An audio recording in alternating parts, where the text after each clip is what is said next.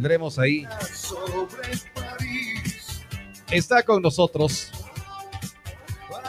Me, encanta cómo van, cómo va eh, de ley al estilo Mashi.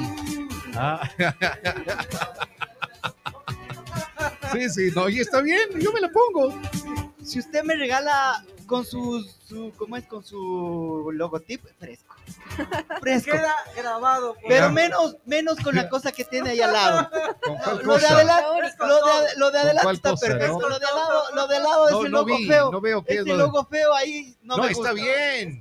Es con todo, No, no, claro. con- lo de acá está bien, no hay ningún problema. Pero lo de al lado no es, me que, gusta. es que está bien. No, no, no, O sea, no, y- no, ya, no, no. chao Tuco, ya. Estamos en mayoría. Ya no- Es que yo minoría. Vamos a darle la bienvenida. Hoy conversamos sobre la actualidad política. Está acá con nosotros. Él está candidato a asambleísta. Hoy no vamos a hablar tanto de cuál es su plan de trabajo, sino cómo le ve al, país. Pronto tendremos un nuevo espacio donde él sí nos pueda comentar todo lo que tiene. Ahora vamos a conversar con él de qué es lo que le ve, qué es eh, lo que tiene el Ecuador. Le damos la bienvenida al señor Robinson Loaiza.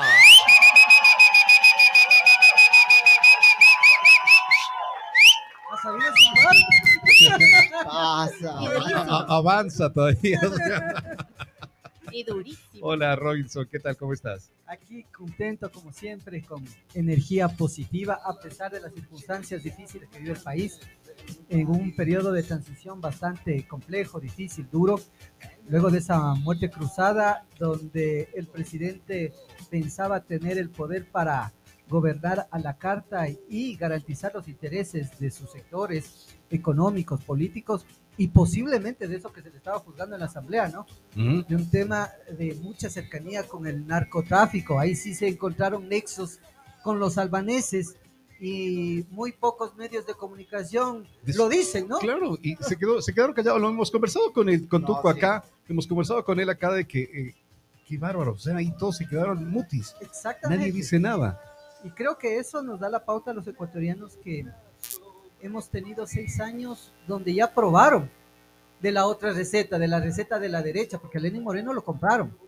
La derecha lo compró. Ajá, ajá. Y Fue, fue un definitivamente- Judas. Sí, Fue un Judas. Judas. Un Judas con dos ruedas. Sin embargo, vamos a patentar esa frase. Judas con dos ruedas. Ya. Qué bestia, ¿no? ¿Cómo son? Después dicen, no digo nada. No, yo sí digo y me mantengo. Tú, tú me conoces. Está Tú filmado. me conoces, está grabado. Pero eh, Y, y vas a mi podcast, vos, es más. cuando usted quiere. Mire, Ahorita ya eh, está. Es más, eh, el plan de gobierno que los llevó a Lenin Moreno a las urnas es el plan de gobierno de continuidad de la revolución ciudadana, el plan de trabajo, del plan de desarrollo. Sin embargo, se rodeó de algunos nefastos colaboradores y entre esos, gente que le puso mismo Guillermo Lazo, el ministro de Economía, el Richard Martínez, que hoy está becado en el exterior, es gente de derecha que cambió el rumbo. Entonces, esas dos ruedas, me imagino, sin dos ruedas, ese señor, ¿en qué momentos estaríamos en la actualidad? Sin embargo, hoy con esta famosa muerte cruzada, eh, estamos viendo lo que está pasando en la Corte Constitucional. Ahora resulta que los odiadores, que aquellos que han sido contradictores al gobierno de la Revolución Ciudadana, ya dicen que la Corte Constitucional es correísta, por Dios, una Corte Constitucional que la puso Trujillato. Y que hace pocos meses, si no me equivoco, hubo un cambio de una actualización, me parece que le llaman, no tengo muy claro, donde tres jueces de los nueve eh, son nuevos tres jueces, y ahora resulta que con la incorporación de esos jueces dicen que la Corte Constitucional es correísta. Dios mío, o sea, ya no nos vean la Es cara que, de es que en el país de Manuelito va sucediendo todo ese tipo de cosas, ¿no? Van diciendo un día que se... Hablamos en esta semana con eh, eh, varios actores políticos acá en Tungurahua y nos decían de la poca credibilidad que tiene el presidente también. Por es ejemplo, el último, ¿no? ¿Vieron la- las estadísticas de ayer? ah, sí, sí, sí, sí, sí. Es el último a nivel de la región. Ajá. Sí. Eh, El eh, peor. Se merece. según Gallup, está debajo de Maduro, está debajo del presidente de Guatemala, es, es, es el último, es el último. Y es una, es una pena cuando antes teníamos eh, otro tipo de situación en el Ecuador, otra imagen que se la presentaba al, al mundo, eh, eh, ahora pues ha ido así de menos. ¿Qué hacer? Diecio- eh, 18 meses, 15 meses lo que van a tener ustedes si llegas, por ejemplo, tú a ser parte de la asamblea, eh, ¿15 meses o 18 Sí, meses? son 15 meses, pero también una propuesta muy importante por parte de la Revolución Ciudadana de consolidarse, obviamente, y llegar a la presidencia de la República. Yo creo que es urgente, urgente llamar a una constituyente para borrar todo el desastre que hicieron con las famosas consultas, con la consulta de Moreno, recordarán. Ujú. Creo que fue año 2018, donde producto de esa consulta se tiraron abajo, pusieron autoridades nuevas, fiscal a la carta, consejo de participación a la carta, y ahora que gana, de acuerdo a esa misma reforma que se hizo por elección popular, los consejeros de participación ciudadana les quitaron el edificio y ahora resulta que dicen que quieren acabar con una de las funciones del Estado. Ojo, es terrible. Un Cuando atropello. les conviene, Ajá. está bien, cuando les conviene a sus grupos económicos, cuando los ciudadanos se pronuncian en las urnas y hay un Consejo de Participación Ciudadana electo por voluntad popular, ahora resulta que tampoco están contentos y le quitaron hasta el edificio pues a los consejeros de participación ciudadana. El edificio de la función de participación ciudadana, el presidente dijo que les retira porque seguramente le molesta el trabajo que estaban haciendo cuando se llamó a comparecer eh, por un tema bastante delicado de la fiscal eh, 10 sobre 20. Ujú. 10 sobre 20, ahí están las... No lo decimos nosotros, tú, lo dicen gente de derecha, conocedores de derecha, eruditos en derecha que para mí son respetables. Ellos dicen cómo llegó la fiscal, con qué calificaciones llegó la fiscal. Entonces, Dios mío, ¿cómo se elige a esas autoridades cuando van con un plan debajo del brazo y una visa asegurada y una permanencia asegurada en el norte? El objetivo era acabar con la revolución ciudadana. Qué caro que le ha salido al país descorrei- descorreizar, como decían en campaña hace pocos años. Es lo que comentaba el día de ayer, que, por ejemplo, decía, mientras quieran acabar al correísmo, bienvenidos todos.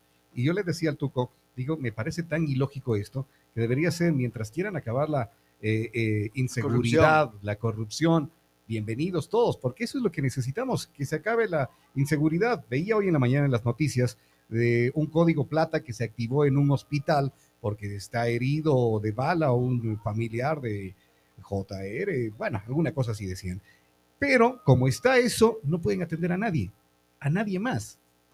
Le tienen a la gente esperando afuera sin que puedan ingresar al hospital, cuando pueden brindarle la atención y la policía estar allá para brindar la seguridad y que sigan atendiendo a las demás personas que necesitan eh, es- esa ayuda para su salud. Miren, los datos son terribles, son nefastos, dolorosos. Cuando digo que ha costado tanto descorreizar, más allá de cómo han desinstitucionalizado eh, el sector público, varias instituciones, aquí están muriendo ecuatorianos todos los días, está muriendo gente. La inseguridad es increíble lo que está pasando en el país. Hemos tenido ministros en este gobierno que no han podido cumplir con el presupuesto que les asignaron para poder trabajar en seguridad, para comprar chalecos, armas, vehículos.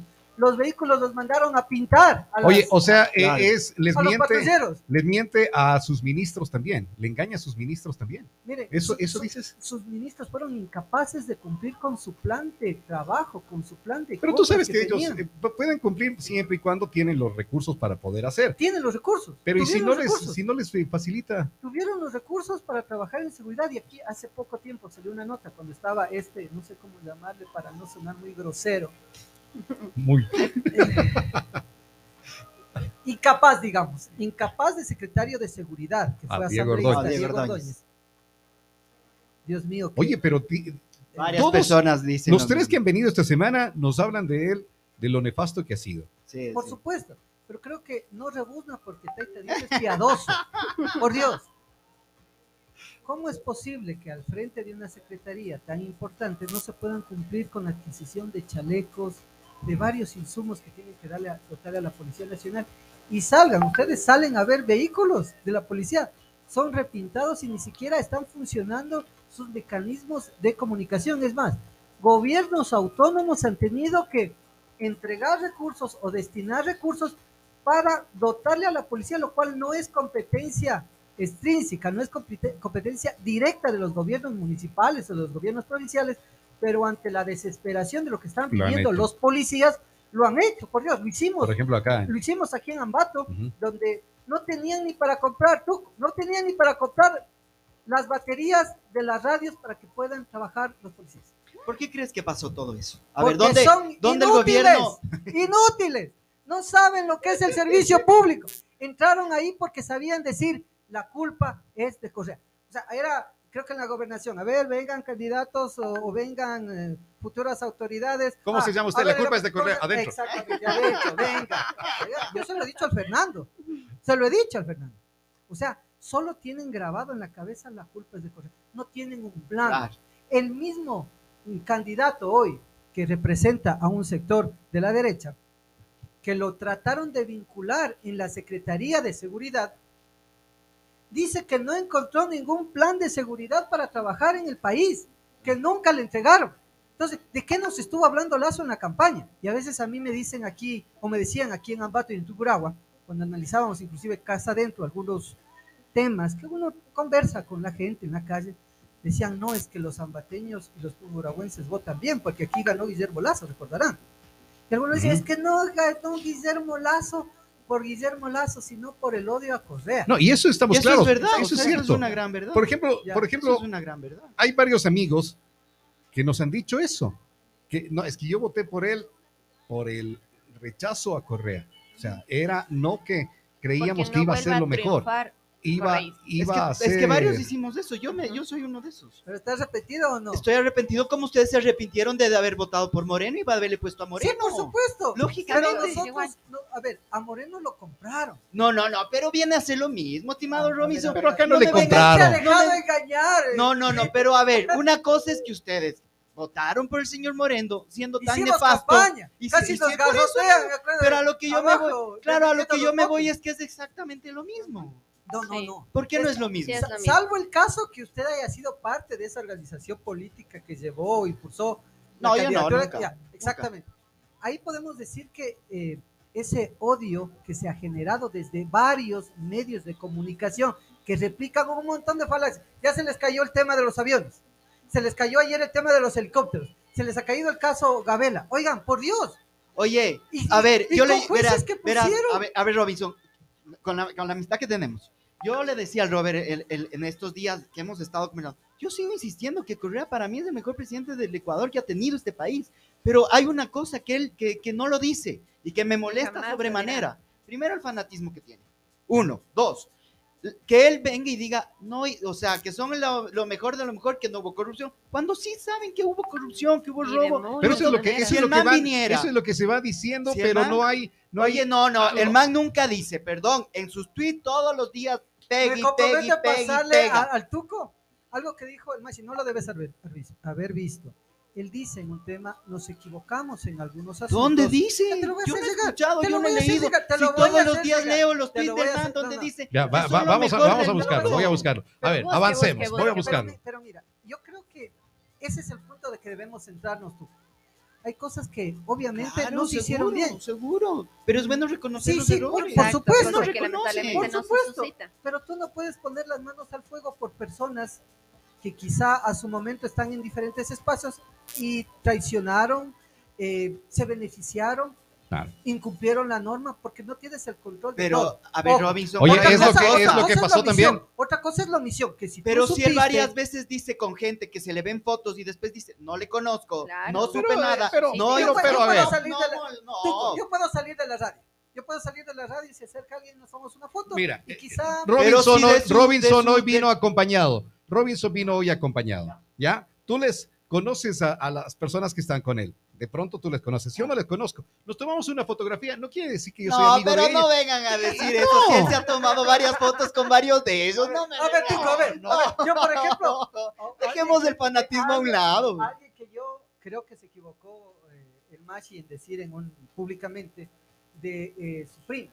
Ya, sí. dijo, eh, hasta ahora no regresa del matrimonio, creo que fue del hijo. Ajá, alguna cosa así. pues. Sin vergüenza. O sea, se equivocó y hay que asumir, me equivoqué. Yo a veces puedo meter las manos al fuego por una persona que no se merece. Lo metimos por Lenny Oye. Moreno, ojo, ojo, lo metimos las manos al fuego por Moreno y miren lo que hizo. Esto no quiere decir Oye, que todo se haya hecho mal ni todo se haya hecho bien. Robinson, ahora crees tú, a ver, primero, que el Ecuador está preparado para una mujer presidente, Yo creo que sí es el momento. ¿sí? el Ahora, momento. ¿Qué, qué, qué garantiza también de que, por ejemplo, todos los seguidores de, del Machi eh, van por esa línea y que luego llegue y haga lo mismo? es el riesgo, ¿no?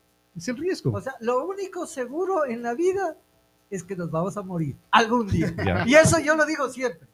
Porque definitivamente tú pones la confianza en una persona, en un grupo de personas, en un proceso, en una directiva, y tú crees que las cosas van a ir en esa línea donde prácticamente la gente se ha enamorado del proceso. Yo lo siento así, con mis compañeros, nuestros militantes, que se han mantenido firmes y sientes que ellos tienen esa convicción de salir todos los días y enfrentar.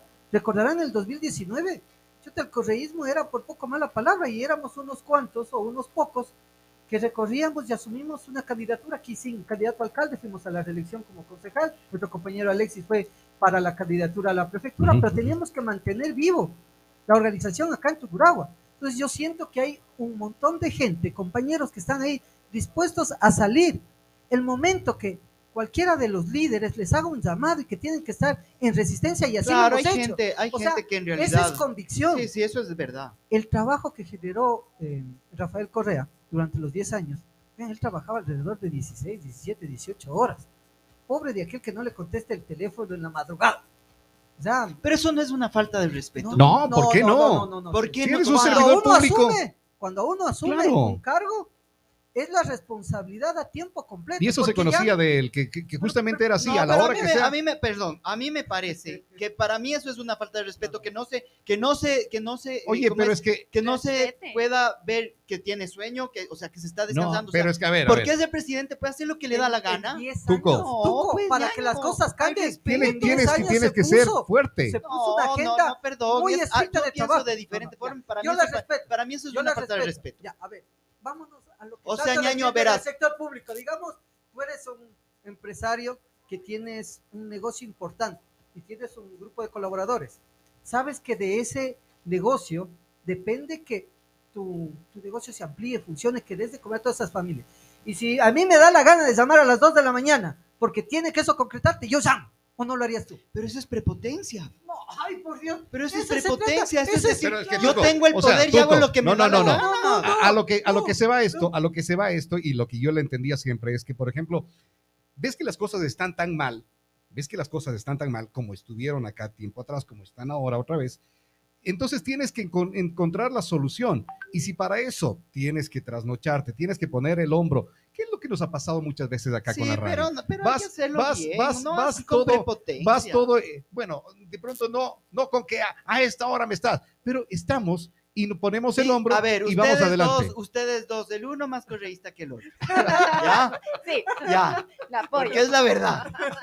Pero yo ustedes estoy dos siendo no imparcial. oye. Ustedes dos no piensan, repito, son muy buenas cosas, no digo que no, pero ustedes dos no piensan que él con la prepotencia que tenía de salir en las sabatinas, de insultar a Raimundo y todo el mundo, después venía y decía, no, yo no dije nada de esto, mentira. Y ahí están los ver, videos, y ahí están las yo cosas. creo que Eso hay- está bien. Yo creo que hay excesos. Y justo cuando venía a, entonces. a ver, yo creo que hay ¿El excesos. señor no tuvo Yo- excesos? No, no, bueno, a ver, yo creo Pero que te voy a poner, te voy a poner un ejemplo. Te A voy mí, a poner un ejemplo. Robinson, a mí me pasó, y tú- vos sabes de lo que O- yo hablo. oigámosle en Twitter, a- a en Twitter yo puse algo que No eh, creo que se merecía. Ay, oye, y el pero man me sacó no todo el recuerdes. es, arsenal. es- es lo, es lo que tú crees que se merecía, pero mira lo que pasó. Tú me llamaste, eh, me escribiste, Robinson, eh, te invito a una entrevista. Si yo fuera de aquellos aduladores que quiero quedar bien porque el jefe o el, la el líder, nuestra cabeza, eh, te respondió, le dijiste algo que no era apropiado, no estaría aquí. Ajá. Yo creo que hay que ir puliendo esas dificultades que se han generado. Y te voy a poner un ejemplo que para mí es uno de los más complejos, críticos, acá en el municipio, ni siquiera en la gobernación. Algún genio se le ocurrió, por la bronca que existía con los dirigentes de la UNE, pasar al municipio un documento diciendo que la UNE ya no tiene personería jurídica. ¿Qué es lo que conllevaba ya no tener personería jurídica? Que el bien entregado en comodato tenía que retirarse a favor de la UNE. Vean, llegaron a mi oficina profesores que yo quiero un montón de la UNE de aquí de Tumuragua.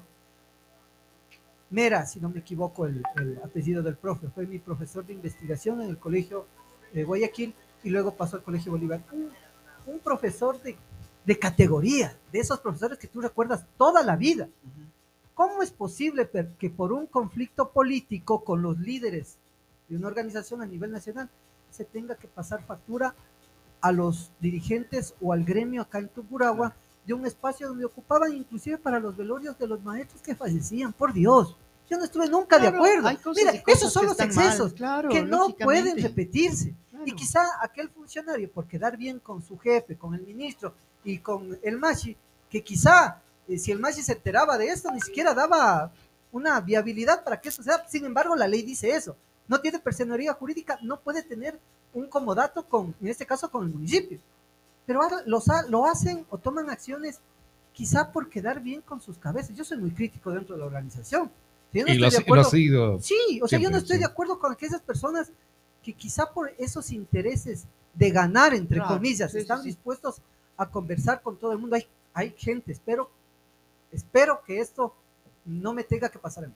Pero hay gente que yo en política no me sentaría ni a conversar.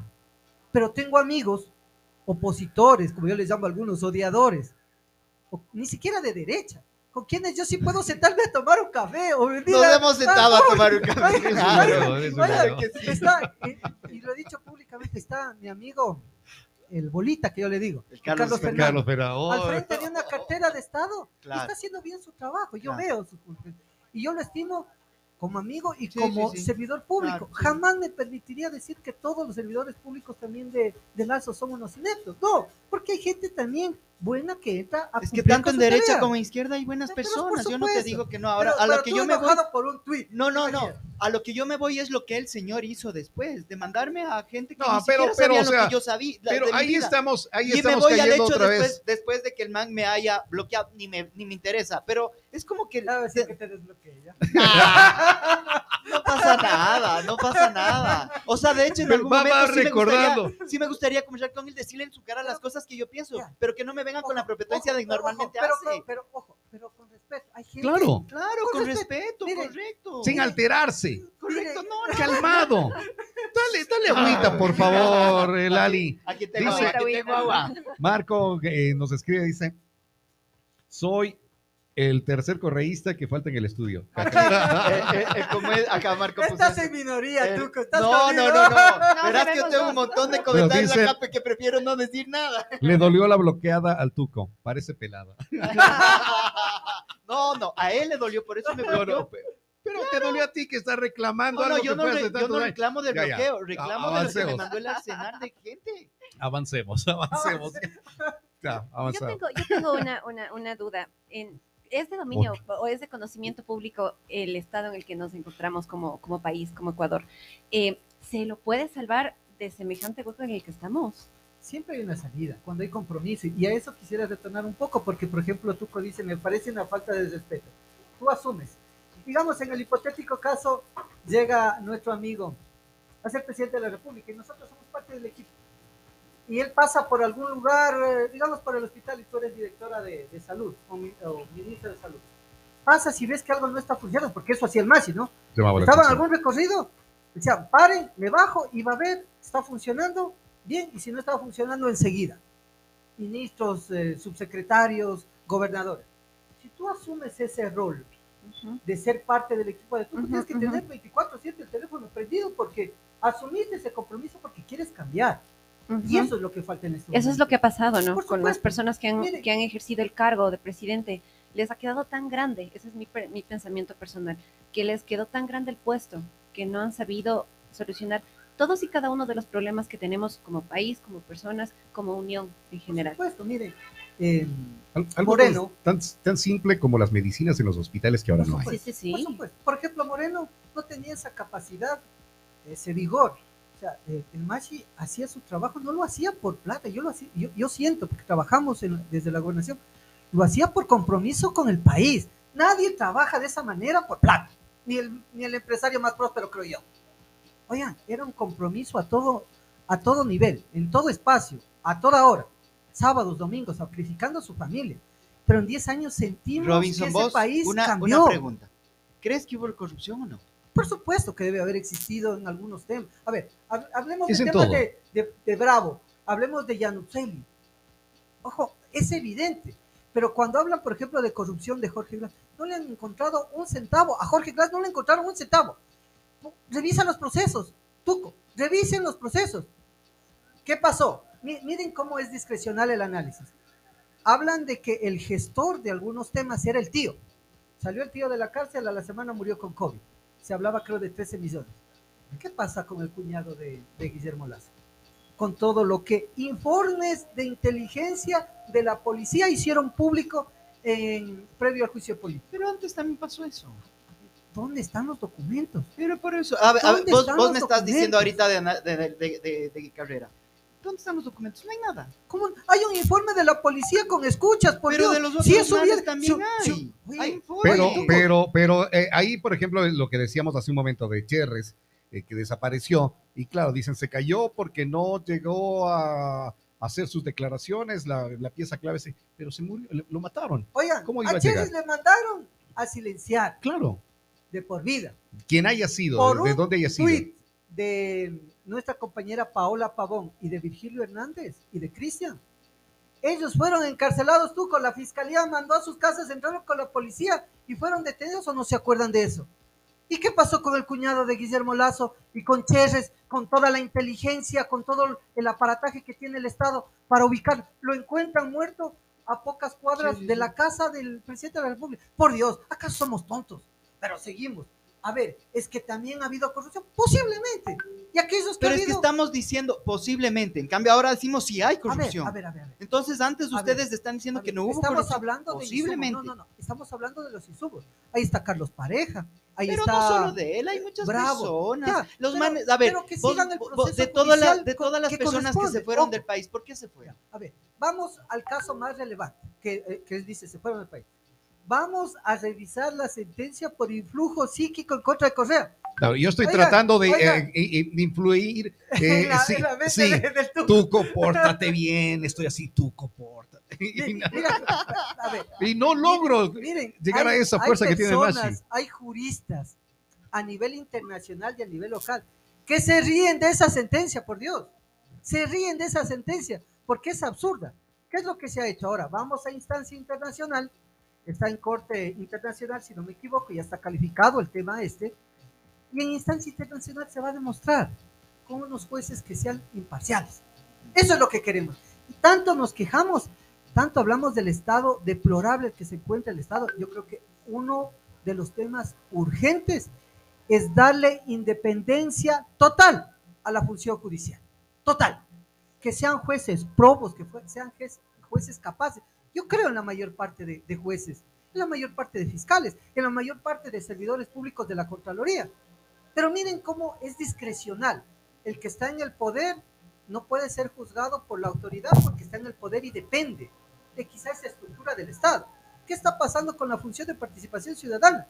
Se quejan de que no tienen los recursos que desde el gobierno tienen que transferirse para que puedan funcionar las otras instituciones del Estado. Entonces, si algo debemos mejorar es garantizar esa imparcialidad de aquellos que toman las decisiones en instancias judiciales para que no sigan siendo perseguidos políticos de lado y lado, de lado y lado. Tú me dices un exceso. A mí, por ejemplo, Mary Zamora me parece un personaje nefasto. Sin embargo, una jueza o un juez le declaró después de un proceso judicial, le declaró a ella inocente dicen que hubo persecución. Ella estaba trepada en el patrullero incitando a que salgan los jóvenes, los chicos del colegio. Hay videos, hay imágenes. Oye, pero si nos vamos a eso entonces, la, ex asambleísta ahora, ahora hacer algo? de Guayaquil hacía lo mismo. Podemos hacer algo, podemos hablar de, podemos hablar de la actualidad y no seguir hablando de lo que... Pero es que, a ver, vamos a hablar de la actualidad, pero hablemos también recordando lo anterior, porque si vamos a decir ahí como... que hoy hacemos esto, tal persona, y antes no me acuerdo lo que hizo, entonces ¿de qué estamos hablando? a ver, lo que hay que buscar ese equilibrio. Lo que, yo me, lo que yo me mantengo es que uno tiene que ir adelante. No puede seguir, es como la, las ex. No puedes seguir acordándote, seguir acordándote de la ex, es que esta ex me hacía así, esta ex era... Nada, ya fue hay que vivir el olvídala, presente. Olvídala, Por ejemplo, por ejemplo, nos están escuchando y dice que opinemos sobre la base de Manta y por qué dejaron meter tanta droga. A ver, la base de O sea, manta. son muchas cosas, o sea, si nos ponemos a hablar sobre Mire. esa situación es bastante intensa. La base de manta es de garantizar nuestra soberanía, que no está mal. O sea, eh, Machi dijo algún momento, ok, nosotros mantenemos la base de manta, pero déjenos poner una base en Miami. ¿Será que eso les gusta a los gringos? No, ¿verdad? ¿Por qué tienen que venir a controlar gobiernos extranjeros nuestro territorio, entre comillas, so pena de que eh, seamos sancionados en algún tema de restricción comercial, alguna cosa y que tienen que poner la base de manta? Pero aquí viene eh, la contestación. ¿Por qué? Si dicen que producto de haber retirado la base de manta, el Ecuador se encuentra en estas condiciones, porque eso es lo que dice la Ajá. ¿Por qué en Colombia no sigue Hay como ocho, ¿no? ocho bases en Hay- Colombia? en Colombia hay ocho ¿Por bases qué eh, no han podido controlar el tráfico de drogas desde Colombia y la distribución a todo el mundo? Mm. A todo el mundo. Las ocho bases en Colombia han dado una solución. No han dado una solución. Dieron una solución acá, pero no dicen de aquel soldado americano que en una noche de copas, borracho, salió, mató a un ecuatoriano, regresó se- y se metió en, en la base a su momento, en la base de Manta, y no, nunca fue juzgado porque ya estaba en un área destinada al gobierno americano y quedó en la impunidad. Eso no lo dicen, obviamente, porque es un ciudadano que murió, perico de los palotes posiblemente. Pero no es que la base de Manta garantiza que se disminuya el, el tráfico de estupefacientes. ¿Por qué Colombia no lo han hecho con ocho, ocho bases de Manta? Ahí está la respuesta. Colombia no ha podido disminuir su producción, su Su comercialización, reparto, su su reparto. Y tienen ocho bases americanas. Entonces creo que el tema de la base de Manta se cae por sí solo. No creo que es cuestión de tener injerencia. Antes, los generales de la policía y del ejército iban y le daban parte al embajador o embajadora de Estados Unidos y a los que son responsables de las bases de, de la base de Manta a su momento. Iban a dar la información directamente a ellos, no al presidente. ¿Creen que eso es correcto? O sea, ¿Por qué tener que dar respuesta a gente o a gobiernos extranjeros en función de nuestro país, de nuestro estado, de nuestra soberanía, de nuestros recursos? Mira, hay mensajes que nos van llegando y que es, eh, lo leemos, pese a, eh, a, a no estar de acuerdo en las cosas que va diciendo, pero lo leemos porque sí es La retumba. democracia. Exactamente. Dice no solo la base de Manta, la refinería del Pacífico habla, eh, toda la inversión que se hizo acá. Elefantes blancos, me supongo que estos hablan entonces de las escuelas del milenio, Sí. que ya nos contarás qué opinión tenías de aquello. El caso Gabela, bueno, deberías escuchar un poco las noticias para encontrar, eh, enterarte de qué es lo que salió ahora. con- no gracias. No, no, pero inclusive hoy, hoy decían ahí de ya lo que salió, fueron sobreseídos, fueron eh, cambi- cambiado algunas cosas ahí. Los helicópteros, dice, todo fue gasto. Solo gastó y nunca hubo un retorno de la supuesta inversión. Esa es parte de la desinformación que tiene la gente también, Claro. al decir eh, que todo fue gasto y no hubo un retorno. Pongamos un ejemplo práctico de lo que llaman gasto. Para mí es inversión pública, inversión social. El tema de la pandemia. ¿Qué hubiera pasado en la pandemia si todo el personal de salud que se fue incorporando a los centros de salud tipo A, tipo B, tipo C, los hospitales, no hubiera ingresado esa cantidad de personal en todas las áreas, ¿no? Médica, administrativa, en servicios. ¿Qué hubiera pasado en la pandemia si no existía todos esos profesionales destinados al área de salud? Ojo, y en plena pandemia, que es uno de los temas que yo jamás le perdonaré a... Oye, oye, Robinson, jamás, si hablas- jamás le perdonaré, por ejemplo, a Moreno es, más allá de que nos haya traicionado en la organización, al país, que confió en un proyecto político, yo lo que no le voy a perdonar en mi vida es que en plena pandemia decidieron pagar deuda y no comprar medicamentos y no invertir en salud pública cuando había tanta necesidad. Destinaron la plata para pagar deuda. Eso es imperdonable. Si no hubiera habido todo ese personal, en primera línea, ayer conversaba con un médico, me dice, yo pasé en toda la pandemia en UCI, aquí en el hospital. Sin embargo, no fui beneficiario de esa ley porque se acomodaron ciertos personajes para garantizarles la estabilidad laboral. Pero estuve en pandemia en primera línea, no se dio. A eso ellos llaman el crecimiento del Estado. El crecimiento en la policía, cómo se incorporó y se invirtió en Policía Nacional. lo primero que hicieron, entre comillas, para disminuir el tamaño del Estado, fue votar médicos, profesores y policías y sacar gente de, en seguridad. ¿Qué está pasando ahora? Ahí está la respuesta a lo que ellos llaman gasto público. Oye, el tema del, pero con respecto a eso de los médicos, en, en el tiempo también del, del señor Correa, se trajo médicos cubanos. Y Sí. se les votó a los médicos ecuatorianos. Entonces estamos cayendo en lo mismo de ahora. No, no se- para no mí, se- no se hicieron, votó. hicieron muchas cosas No, buenas, no se, no se pero a votaron. la final también hicieron cosas no se nefastas. votaron, no se votaron. Como este gobierno es nefasto. Miren, miren, Sí. y creo que hay que definir algo que va más allá eh, de la visión administrativa del manejo de un Estado y no caer en un fanatismo que puede ser perjudicial. Si hablamos de lo que representa Cuba, tú dices médicos cubanos, te voy a dar un dato que muy pocos lo conocen, pasó aquí en Ambato en pandemia. En el momento más difícil que teníamos de la pandemia, buscábamos alternativas. Te juro, para, para mí fue eh, muy complejo porque recibíamos llamadas de todo lado, gente que se estaba muriendo en sus casas, desesperados, que les ayudemos, y sin poder hacer mayor cosa en el municipio, destinar algunos vehículos, raciones, darles alimento a la gente que estaba en esa desesperación. Fue muy crítico. Pero miren, por ejemplo, por un tema ideológico y torpe, hicimos contacto con el embajador de Cuba y Cuba era el único país en la región que tenía un medicamento que podía utilizarse para el tratamiento del COVID, interferón. Ya. Ellos los venían eh, utilizando ya en, Cuba durante 16 años y era una alternativa, era una alternativa para que quizá con ese producto se pueda levantar una línea base de estudio aquí en lo local, en el hospital o aquí en Ambato, que les permita tener una salida. La interferón se ha demostrado su aplicación a nivel mundial en diferentes temas. Pero ¿por qué era un medicamento cubano? Ay, no, ¿qué nos dirán los medios de comunicación? Por Dios, pues. O sea, si Cuba tiene una tecnología que ha desarrollado un medicamento probado por 16 años, aquí estábamos pensando, ¿qué van a decir los medios de comunicación y qué va a decir la oposición a la administración municipal? Por Dios, es ridículo, es torpe, es torpe. O sea, y cuando tú dices médicos cubanos, a su momento, muchos médicos cubanos se han quedado inclusive en universidades dando clases, se han acogido a un tema. No me voy contra ellos, o sea, Sí, me sí. voy al hecho de, la, de lo que hubo la contratación a- en, en vez de haber, contratar médicos Miren, ecuatorianos. se fue contratando un montón de personal en salud para que puedan ingresar a las unidades de atención tipo A, tipo B y tipo C. De pronto tú no conoces Tuco y los ciudadanos. Tunguragua y Cotopaxi, cuando estuvimos en la gobernación, fue el plan piloto donde se puso en funcionamiento el nuevo modelo de gestión en salud con hospitales tipo A. y se inauguraron los C. centros eh, eh, A, B y C. Sí, Exactamente. exactamente.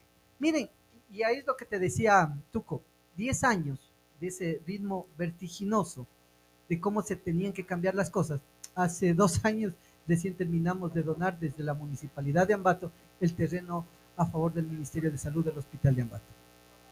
Miren, cómo funcionaba la administración. Ni siquiera tenían la escritura de titularidad del Hospital Docente Ambato, donde ya se construyó un hospital con todas las dificultades, por ahí aquellos avivatos que querían, el Machi no es arquitecto, no es ingeniero, pero le dijeron a su momento que se podía repotenciar el hospital de Ambato. Yo me quedé encargado de la gobernación, hice un informe con técnicos, con ingenieros, inclusive de empresas privadas. Ojalá me recordara el nombre de un, o- un oficial, me parece que era teniente. Ojalá pueda estrecharle la mano. Algún momento dijo, yo no me voy a callar y no voy a ser parte de esto. Este hospital no se puede rep- repotenciar, se debe hacer de cero. Firmamos el informe, le envié al MAS y les pegó una requinteada, se hizo de cero el hospital. Porque querían repotenciar, que decían que las columnas sí, sí valen, un hospital de hace 40 años. Alexis me dice que es ingeniero hidráulico y tiene algunos títulos en esa área. Dice Robinson, lo peor que puede pasar en una zona de riesgo sísmico como Ambato es que el hospital colapse en un momento crítico de algún sismo, alguna situación. Se tiene que hacer nuevo. Luchamos y se hizo nuevo. Ahí tenemos el hospital, con todas las dificultades, los procesos que fueron complejos, ahí está el hospital. ¿Qué pasó en pandemia?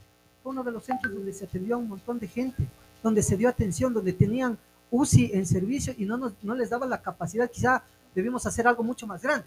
Pero se hizo tú. ¿Será que eso no debemos reconocerlo? ¿O estamos enojados porque el Masi tenía la voz fuerte y les decía a la oposición algunas Porque les cositas o les lanzaba a- algún- a- algunas perlitas? O sea, valoremos, ¿no? A mí no me gusta tampoco que lo imponga. Quizá esa es tu forma de, de ser también tú. O sea, tú caminas cuando hay quizá una dinámica un poco más Claro. Amable, pues. Sí, sí, sí. sí. Pero hay Ahora, gente- la- lo que te preguntaba para ir cerrando, eh, Robinson, eh, ¿crees que el Ecuador está preparado para una mujer presidente? Voy a decir algo que ojalá no me cueste. Yo creo que sí. Es el momento, pero ya tuvimos una mujer presidente. Hace Bueno, un momento, ¿qué, ¿no? qué- qué- qué fue? Un Ojo, día. que legalmente ella Horas, debía ni un asumir. Y como Claro. era mujer y no No le dejaron. representaba. Es que es el esos- machismo que hay acá. Ya Yo estoy de acuerdo en que sea una mujer Yo presidente, no comparto pero- con Rosalía Arteaga sus criterios, por ejemplo, políticos, pero ella debía ser. pero hay muchos machistas que va a decir, no, una mujer no, ¿por qué? Lo pasa acá con la, la alcaldesa, Claro, muchísimo. pasa, eh, decía hace un momento con eh, el prefecta de, de Guayas, o sea, siempre le vamos a ver a la mujer, inclusive las declaraciones que hubo hace poco, de que no, la mujer no está apta para esto, la mujer tiene que estar, es en la casa cuidando a los niños. Mire, yo he conversado y hemos compartido. Gracias, Tuquito. A ver que pruebe primero mi amigo. si- No, no está con veneno. No, yo sé que Tuquito no es capaz de- Pero mira, yo creo que es es súper importante eh, comprender una cosa que quizá cuesta a, a los varones. Yo creo que hay que decirlo con claridad. Las mujeres son mejores administradoras. Sí. mejores administradoras y pueden hacer un montón de cosas. A veces cuando estás conduciendo, ves que están conduciendo y poniendo el ritmo, Ah. Nosotros a duras penas estamos ahí viendo si no se acerca la moto para tener alguna previsión. Pero creo que eh, después de, de este proceso que yo conozco a, a Luisa, Luisa tiene un carácter, eh, un temperamento firme, un temperamento y un conocimiento de administración pública. Más allá de que sea mujer, no podemos improvisar en el servicio público. Tiene que estar gente capaz que conoce cómo se administra la cosa pública. Y si ahí está una mujer como representante de un proyecto político, que es nuestra compañera Luisa, pues tenemos que impulsar porque conocemos de su trabajo, conocemos de su trayectoria. No es que Luisa González asomó hace un mes al lado del Maggi tomándose la foto. Ella viene siendo parte de un equipo de trabajo donde en función de esas características, de esas cualidades, ha podido despuntar y fue asambleísta y se ha mantenido firme en el proceso. ¿No crees que Arauz le va a quitar, le va a restar votos? No, no, Arauz es un tipo inteligente, preparado, que le vendieron buena imagen, eh, que Durán Barba creo que está arrepentido. Escuché algo de Durán Barba hace pocos meses, ¿no? Decía, bueno, yo, a mí me contrataron para ponerlo ahí, yo después de su gobierno ya no sé nada, ¿no? Ya un poquito se bajaba la camioneta. Construyeron una frase tan eh, particular, eh, Andrés, no mientas otra vez, y con zapatitos rojos, esa fue la estrategia de campaña. Ahora yo creo que esos zapatitos rojos están bien escondidos en algún eh, una, ¿No viniste alguna con los- bodega, en algún ¿No lado, con esos bien hoy? escondidos, porque los zapatitos, Negros. porque los, Vos. porque los Negros. zapatitos rojos que fue, ojo, es una estrategia de marketing político que lo utilizaron, los zapatitos rojos sí, sí. y la frase. Oye, "Así ¿tú tienes sorprendas". alguna estrategia de, porque en las elecciones pasadas para seccionales, escuchamos de alguien que nos decía que, no, nosotros vamos haciendo esto para la caja china, decía. Entonces, que este es como hacer el ridículo para que la gente esté hablando de nosotros y ahí eh, estar eh, arriba. ¿Tienes alguna estrategia así de esas feas? No, yo, la única estrategia, desde mi punto de vista como, como político, y lo repito en cada espacio, yo creo que hay que ser natural, hay que ser aquella persona que se relaciona con todo el mundo con respeto. Yo sí no permito en lo personal que a mí me falten el respeto. Si me falta el respeto, yo les doy les doy más. Porque yo no, yo no estoy Se le Yo- vio en un yo- video de, del municipio. Sí, o sea, yo trato con respeto a todo el mundo. Discuto con cualquier persona. Estamos en términos de no estar de acuerdo en mi visión, en tu visión. Pero es respetable. Hay gente Correcto. con quien se puede Sí, sentar sí, uno a discutir. sí, sí. Pero aquellos que comienzan a insultarte y a decirte horrores y barbaridades, yo no les permito. Y yo Sí, por sí, eso digo, mi, mi- Es- mi característica es esa. Sí, sí, ser sí. natural. Yo ante, ante una persona que mantiene el equilibrio, soy de la misma manera, pero no permito que nadie me falte. Es eh, los mensajes que nos van llegando. A ver, dice, hola, retumba, saludos a Robinson Loaiza, un buen funcionario público y le felicito por ser leal.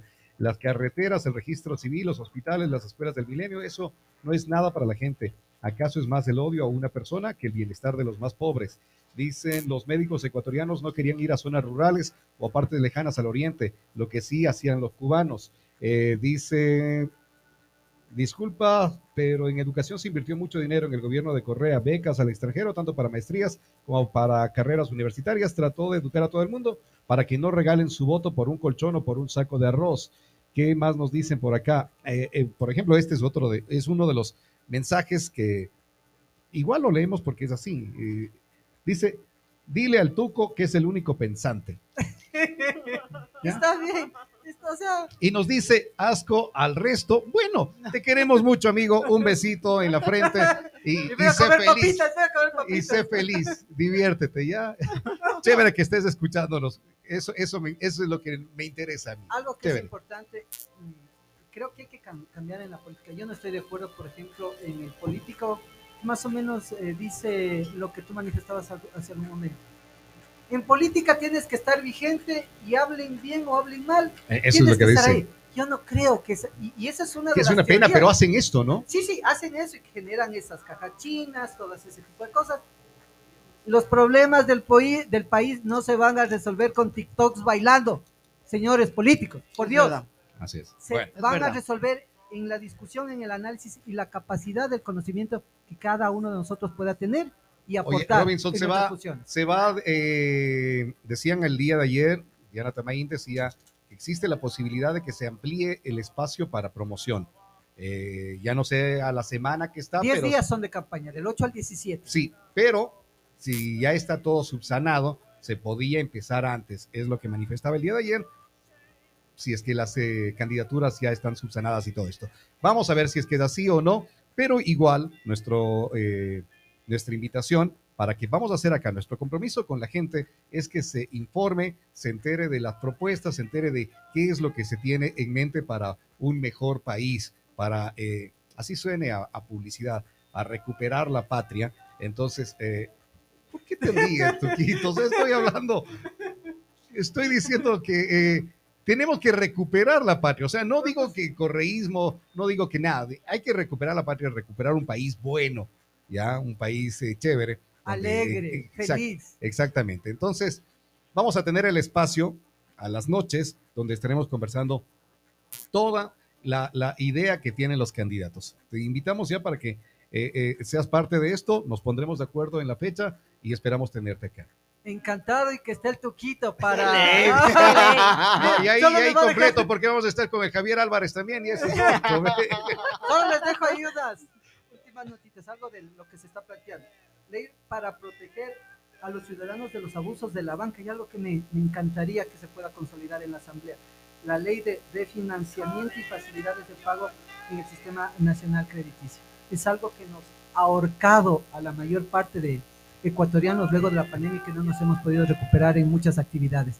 Cosas que hay que tratar. Y otro tema, una ley contra la usura también que habría que analizar. Tenemos alrededor de 25 líneas de trabajo. Hay las cosas que se pueden hacer. Se sí, necesita la, la decisión para hacerla. por supuesto, y no quiero despedirme sin mandar un eh, saludo fraterno a todos mis compañeros del municipio. Aquellos que inclusive, siendo contrarios a nuestra línea ideológica y de pensamiento, nos sumamos en varias comisiones y fuimos un aporte. Gracias a todos ellos porque aprendimos mucho en este espacio.